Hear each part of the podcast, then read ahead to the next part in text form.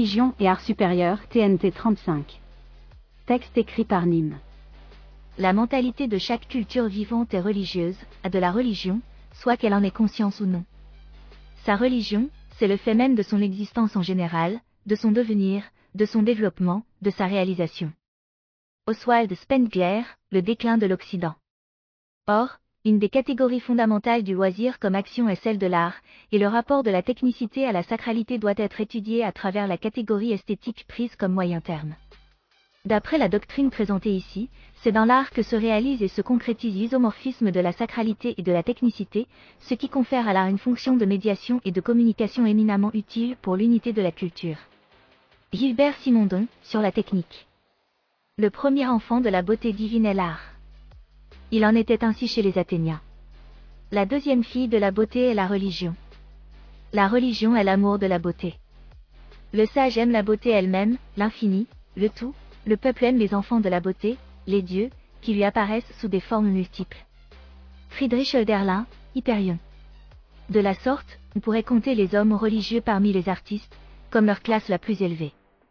Nietzsche, par-delà le bien et le mal. Qu'est-ce que la religion? Simple rappel sur ce que nous avons identifié comme relevé de la religion. La religion est l'essence d'une culture, et elle est aussi bien efficiente que téléologique.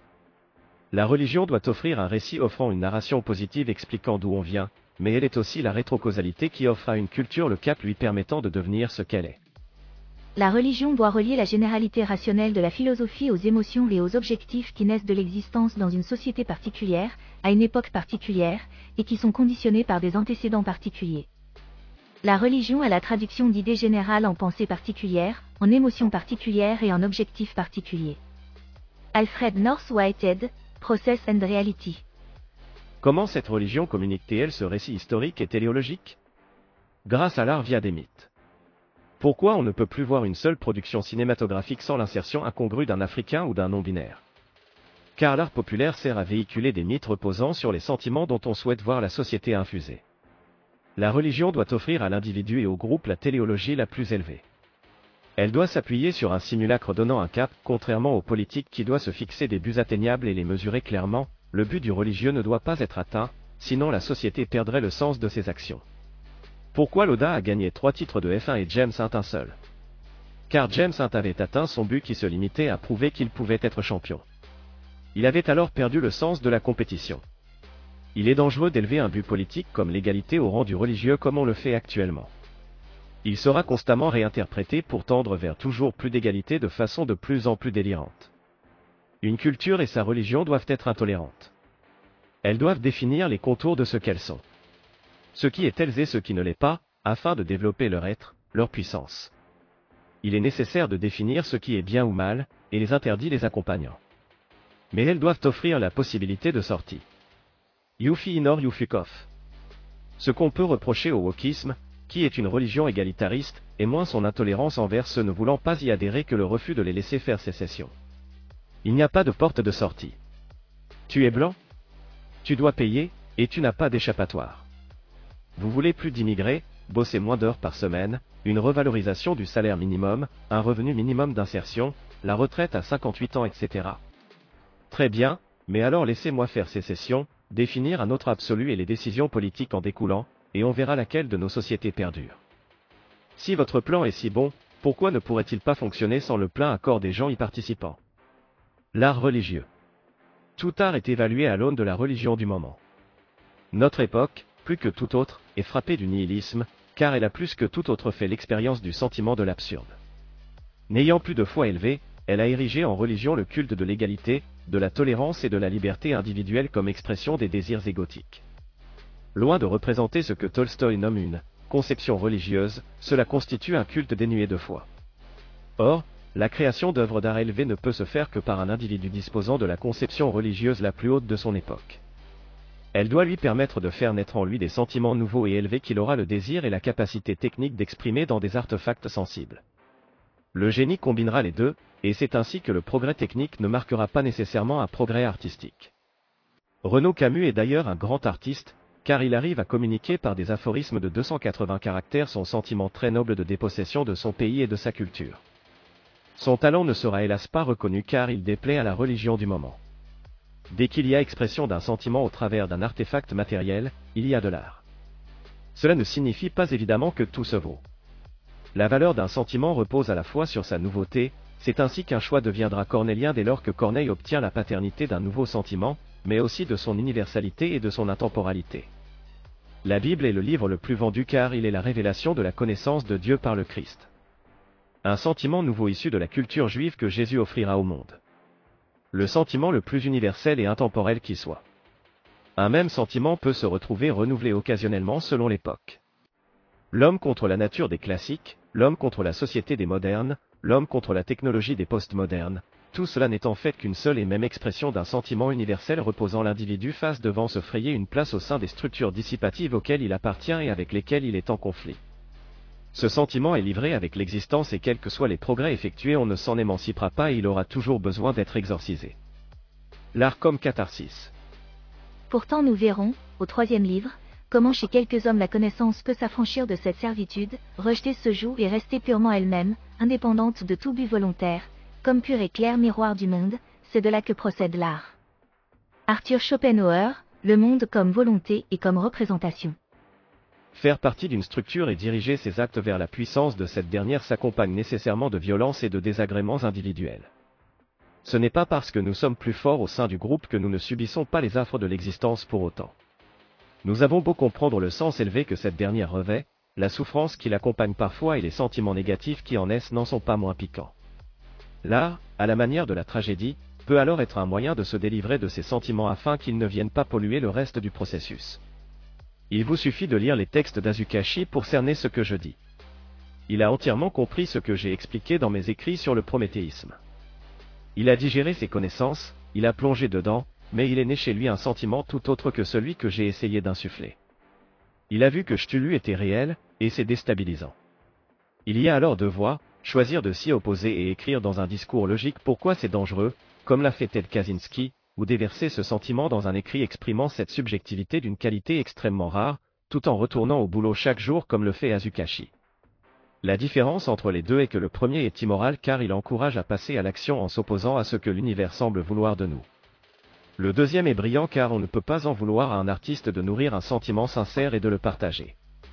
Vivre est nécessairement faire l'expérience de sentiments contradictoires et ce serait un art infiniment inférieur que de sélectionner seulement les sentiments positifs qui permettent de faire tourner la grosse machine. Ce serait réduire son art à un rôle de cheerleader et faire l'impasse sur toute une gamme de sentiments que nous ressentons tous et qui doivent être exorcisés, car cet acte permet le bon fonctionnement. L'art comme non-être. Most men of genius dislike their own age. But the really great ones impose their own vision on the age. The weak ones turn away into a world of gloomy fantasy. Colin Wilson, The Mind Parasites. L'expression du non-être et lui d'une autre nature est souvent plus nuisible. L'artiste du non-être est un dictateur raté. On dit souvent que les dictateurs sont des artistes ratés en pointant du doigt comment Hitler souhaitait embrasser une carrière de peintre. Mais je crois que c'est tout l'inverse. David Bowie dira d'ailleurs à sa manière dans une interview pour Playboy que les rockstars sont fascistes, aussi, et que Adolf Hitler fut l'une des premières rockstars, aussi bon que Jagger, avant de faire l'éloge de sa façon de haranguer les foules. Il existe un type d'art et d'artiste qui repose exclusivement sur le besoin de porter à l'existence dans un monde imaginaire tout le non-être que l'auteur aurait voulu voir advenir dans le monde réel. C'est en cela qu'ils sont des dictateurs ratés. J'ai défini le non-être comme ce que l'être ne peut plus devenir. L'artiste du non-être est celui qui aurait voulu imposer sa vision du monde mais n'y est pas parvenu, parfois par incapacité personnelle, parfois par incapacité extérieure. On peut passer à côté d'une carrière de dictateur en ratant le moment d'agir, mais on ne peut pas passer à côté d'un monde avec des dragons. L'art de l'artiste du non-être devient alors un lot de consolation. On peut être extrêmement doué dans cette entreprise et entraîner avec soi toute une génération qui préférera se réfugier dans un environnement fictif appartenant au non-être plutôt que d'affronter le monde réel. Mais bien qu'il naisse d'affects négatifs, ce type d'art peut parfois déboucher sur des créations délivrant des idiomes favorisant un idéal fédérateur et portant à l'action dans le monde réel. Son meilleur représentant est certainement Tolkien. Je ne crois pas comme Bowie que Jagger soit un sommet de l'art musical, ni qu'Hitler soit un sommet de l'art politique. Il est toutefois évident que les grands hommes politiques qui bâtissent une culture fonctionnelle en imposant leur vision du monde dans le monde réel sont les artistes les plus accomplis qu'ils puissent exister.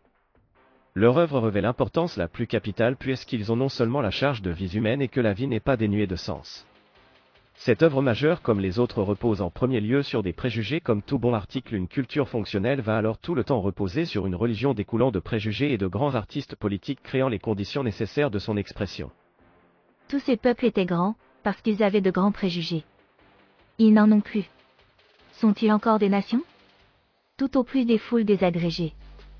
Une nation n'atteint à la prééminence et ne la conserve qu'aussi longtemps qu'elle accepte des conventions nécessairement l'ineptes, et qu'elle est inféodée à des préjugés, sans les prendre pour tels.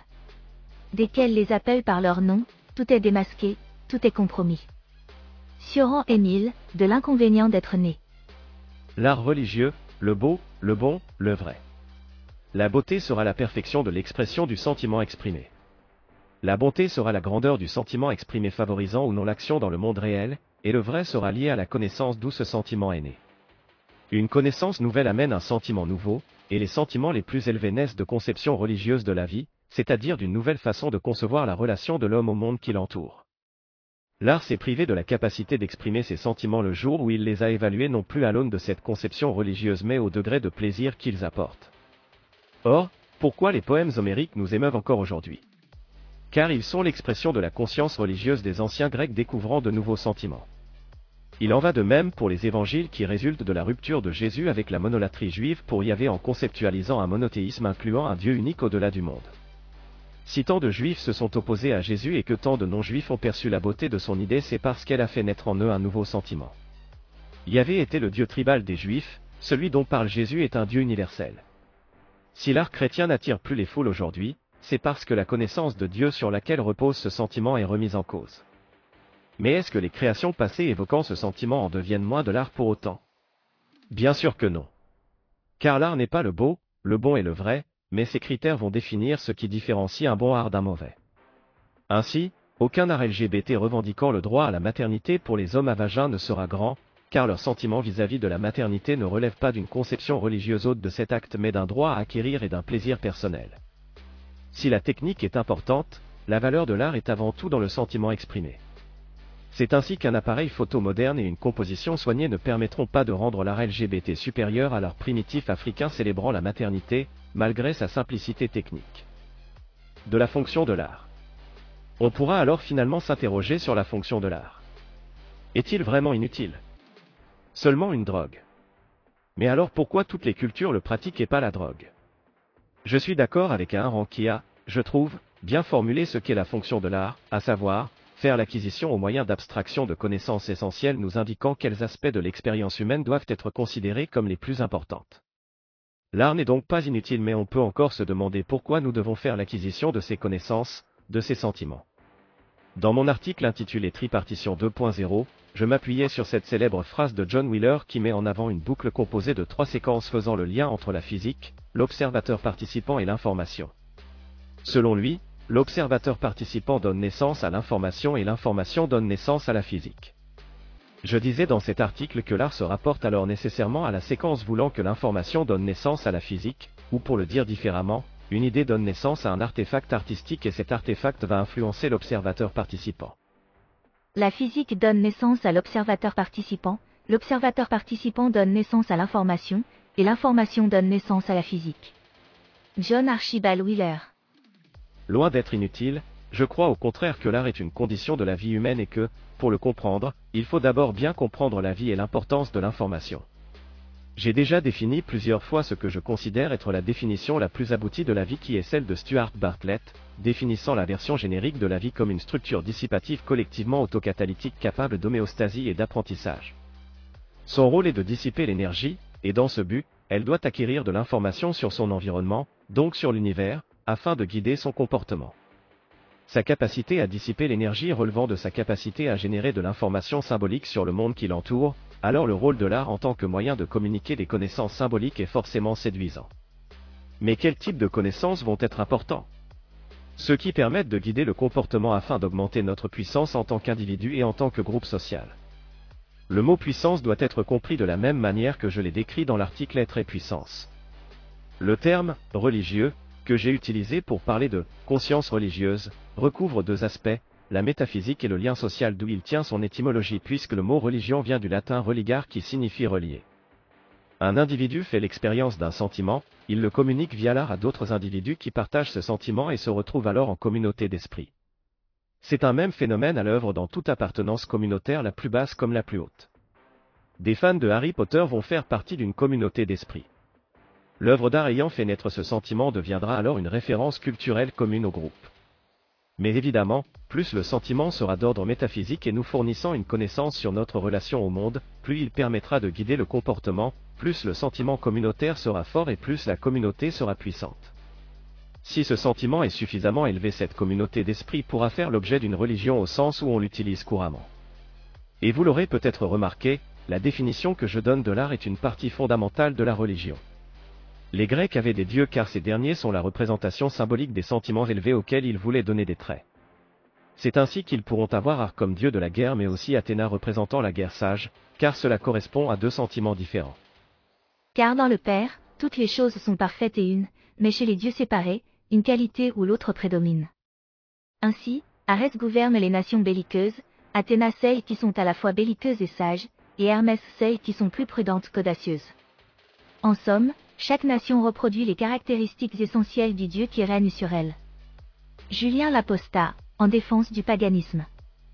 Leur mythologie est un artefact artistique visant à guider le comportement. C'est la fonction de l'art supérieur, qui fait intégralement partie de ce que l'on nomme une religion, et sur lequel s'appuie une culture. De façon similaire à Hegel, je pense que la religion est la forme de conscience spirituelle la plus élevée et qu'elle repose sur la philosophie et l'art, respectivement compris comme l'expression de sentiments par le discours logique et l'expression de sentiments par la voie esthétique. Ces deux voies ayant pour but d'augmenter la puissance et pas de devenir de la culture de Philistin pour reprendre les mots de Nietzsche. Les philosophes doivent être des artistes d'une certaine façon, des créateurs. Ils vont créer les idées sur lesquelles va reposer un groupe qui vont augmenter sa puissance. L'art sera alors une déclinaison de la philosophie servant le même but mais permettant de communiquer une philosophie au plus grand nombre de manières instinctives. Une religion reposera alors souvent sur des dieux, car ils sont un moyen d'incarner ces sentiments mais le communisme sera lui aussi une religion sans Dieu qui repose sur une philosophie et un art. La religion doit générer des mythes s'appuyant sur des connaissances et représenter de façon artistique dans le but de guider le comportement afin d'augmenter la puissance du groupe. Et c'est pourquoi on retrouve les religions dans toutes les cultures, car elles sont une condition fondamentale de la vie humaine. Lorsqu'on a conscience de ce qu'est l'art et le désir de favoriser des comportements sains, donc jugés bons, on représente les sentiments sur lesquels il repose par des beaux artefacts.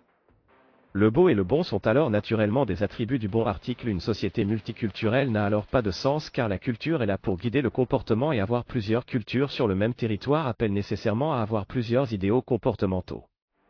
L'islam est extrêmement puissant car il prétend offrir une connaissance métaphysique, propose un artefact artistique dans le Coran qui constitue la référence culturelle commune des musulmans qui doit guider leur comportement, et il interdit toute autre forme de référence culturelle pouvant le concurrencer.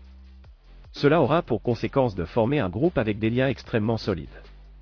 Cependant, cette force sera aussi sa faiblesse car les musulmans se fermeront ainsi à la connaissance scientifique, donc à la capacité de mettre au défi leurs croyances et leur capacité d'adopter de meilleurs comportements.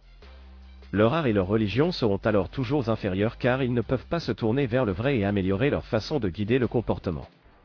Le bon art doit être beau, bon et vrai car ce sont ici les conditions pour guider le comportement efficacement. A l'inverse, l'Occident, en s'ouvrant pleinement à la science, a libéré ses capacités d'innovation. Mais cette force devient sa propre faiblesse, car nous multiplions la création artistique au point où nous croulons tout simplement sous la production culturelle sans même différencier les types d'art.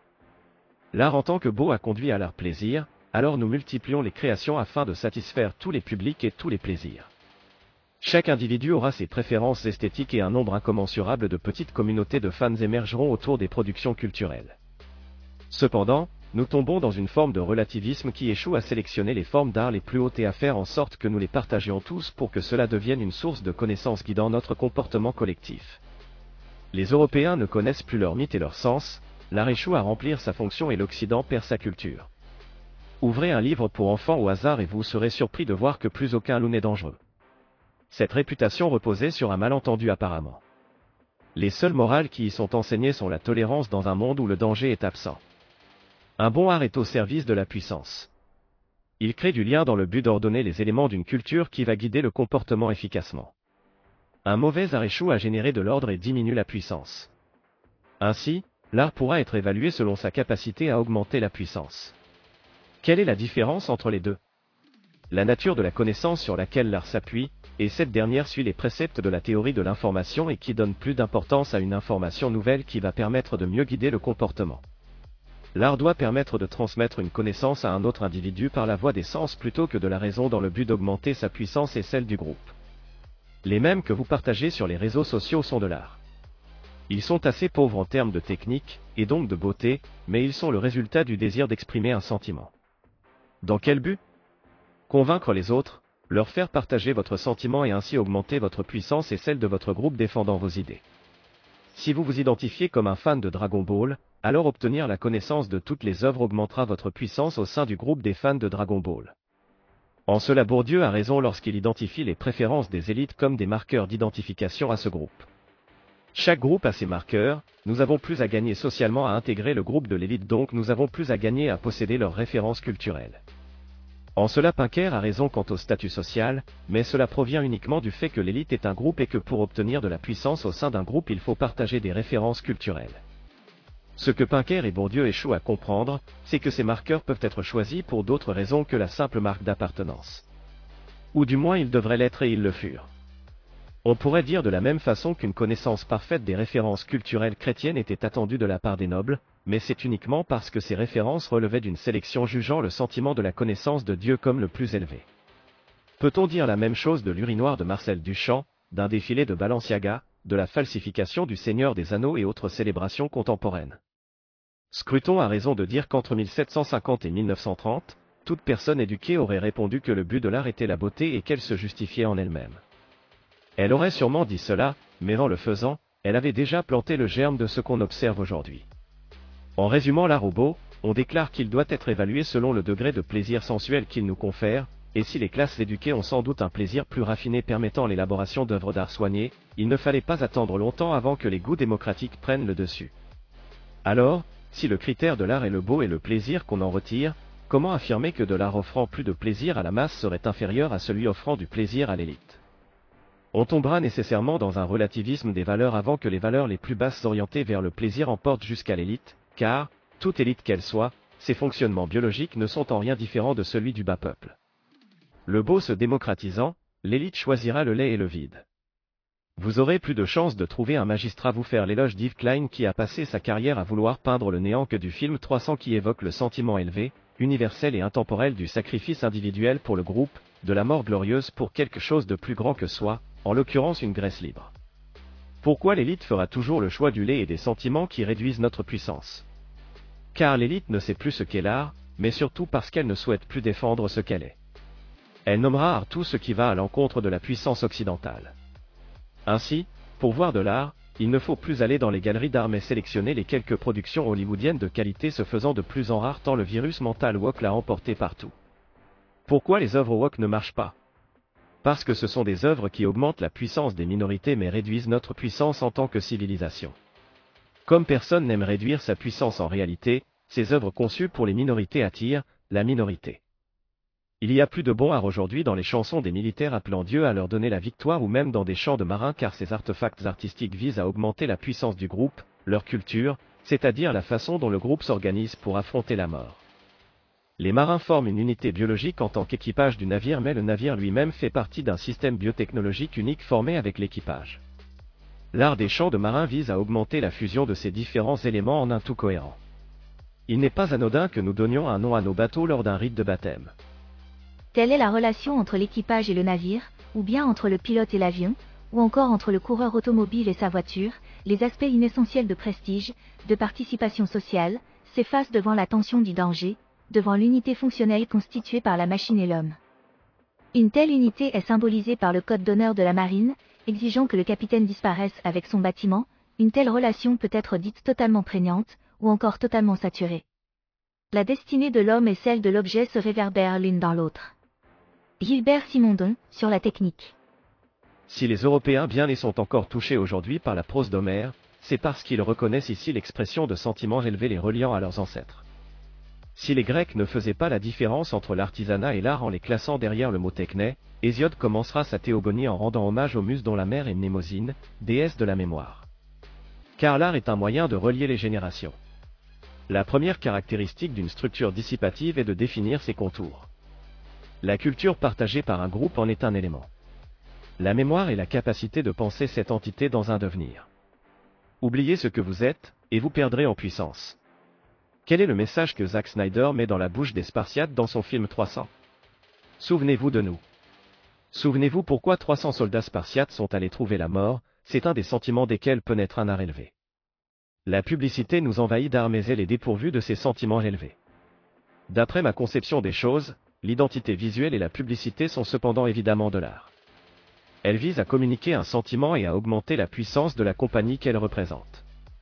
Mais ce sentiment n'est pas élevé, et n'est même pas un sentiment qui relève du désir de l'artiste à le communiquer.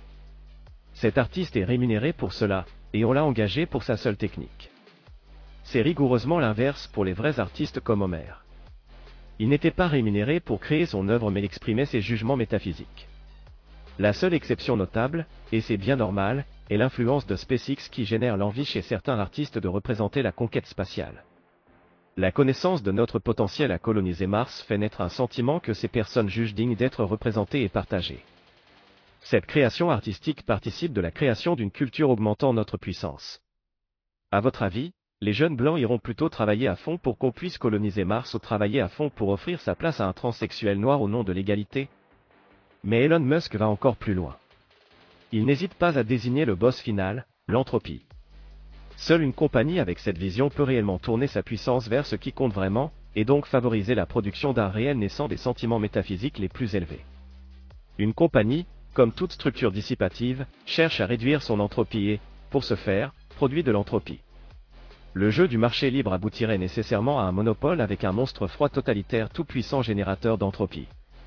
La seule mission statement d'une compagnie qui puisse sortir de cela est de se donner pour but final de combattre l'entropie. Une telle entreprise verra alors naturellement des artistes produire pour elle des œuvres de leur plein gré car ils sont en accord avec leur métaphysique. Alors elle aura une véritable religion d'entreprise et deviendra ainsi une culture complète. Le mouvement woke fut certainement la première forme de religion d'entreprise. Il a donné lieu à la création de postes ne participant pas directement à la productivité comme les prêtres le furent. Cependant, au lieu d'augmenter la puissance de l'entreprise, cette idéologie la réduit et ne peut pas constituer une bonne religion. Son problème étant qu'il ne repose sur aucun sentiment élevé. Ce qui m'effraie dans l'état de l'art actuel n'est pas tant qu'il échoue à nous donner du plaisir, mais plutôt qu'il échoue à communiquer un sentiment élevé. Il n'y a jamais eu de phrase plus idiote dans l'Occident que celle déclamant l'art pour l'art, la science pour la science et la vie pour la vie. Car au final ce qui n'est pas dit, c'est que l'Occident tombe dans un écueil qui est celui de la technique pour la technique, car les Grecs avaient raison de ne pas faire de différence essentielle entre l'art et l'artisanat. Les deux relèvent de l'ordre métaphysique et servent la puissance. Toutes ces choses sont intimement liées, travaillent ensemble et ne se justifient pas par elles-mêmes. La science sert la technique, qui sert la puissance et le tout est au service de la vie qui est elle-même au service de l'univers, du cosmos ou de Dieu. Ce que l'on nomme une culture est la totalité des domaines, ce que l'on nomme religion est la sélection de préjugés permettant à une culture un bon fonctionnement. C'est pourquoi toute culture repose sur une religion et que toute culture déclamant l'indépendance de ses domaines est vouée à tuer sa religion et à disparaître. Comme le relèvera Niklas Luhmann dans la société de la société, l'économie, la politique, la religion, les médias, la science, entre autres, forment des systèmes cybernétiques indépendants. Ils peuvent avoir tendance à chercher leur propre puissance, mais cela se fait au détriment de l'ensemble de la société. TikTok, et l'avilissement qu'il amène, n'est possible que dans une société où l'économie prend le pas sur le politique et la religion. Une société cherchant l'argent pour l'argent. Or, l'argent est un moyen et non une fin. Comme le fera brillamment remarquer Peter Thiel, nos esprits les plus brillants aujourd'hui se dirigent vers des carrières consistant simplement à réaménager l'argent dans le but de générer plus d'argent. Ils s'imaginent que les choses continueront d'aller mieux quoi qu'il arrive et l'économie devient autoréférentielle. Pour un optimiste indéfini, l'avenir sera meilleur, mais il ne sait pas exactement comment, et ne fait donc pas de plan spécifique. Il s'attend à profiter de l'avenir mais il ne voit aucune raison de le concevoir concrètement. Au lieu de travailler pendant des années à la construction d'un nouveau produit, les optimistes indéfinis réarrangent les produits déjà inventés. Les banquiers gagnent de l'argent en réorganisant la structure du capital d'entreprises déjà existantes les avocats résolvent les litiges relatifs à de vieilles choses ou aident d'autres personnes à structurer leurs affaires.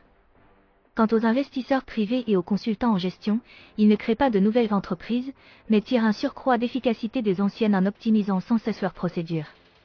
Il n'est pas surprenant que ces domaines attirent tous un nombre disproportionné de chasseurs d'options de Livy League très performants, quoi de plus approprié pour récompenser deux décennies d'accumulation de CV qu'une carrière apparemment élitiste, axée sur les processus, qui promet de garder les options ouvertes. Peter Thiel, 0 to 1. Je crois alors que le salut de l'Occident passera nécessairement par un réajustement de ces différents systèmes cybernétiques permettant de les diriger vers la puissance du système global. La politique sera importante mais la religion et l'art le seront tout autant. L'art du XXe siècle devra renouer avec la volonté de servir une culture ascendante avec pour but la civilisation. La civilisation pouvant être vue comme la culture en acte. Son sommet sera alors l'expression d'un sentiment métaphysique nouveau, intemporel, universel, qui nous relie à nos ancêtres et à nos contemporains. Mais est-ce que ce sentiment métaphysique peut encore reposer sur des dieux? Si l'art, comme je le dis, naît d'un sentiment face à une connaissance, peut-on encore user du divin dans l'art?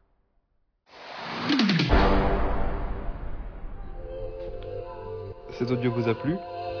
Abonnez-vous à notre chaîne afin de recevoir tout notre contenu et soutenez-nous sur Tipeee, le lien est dans la description.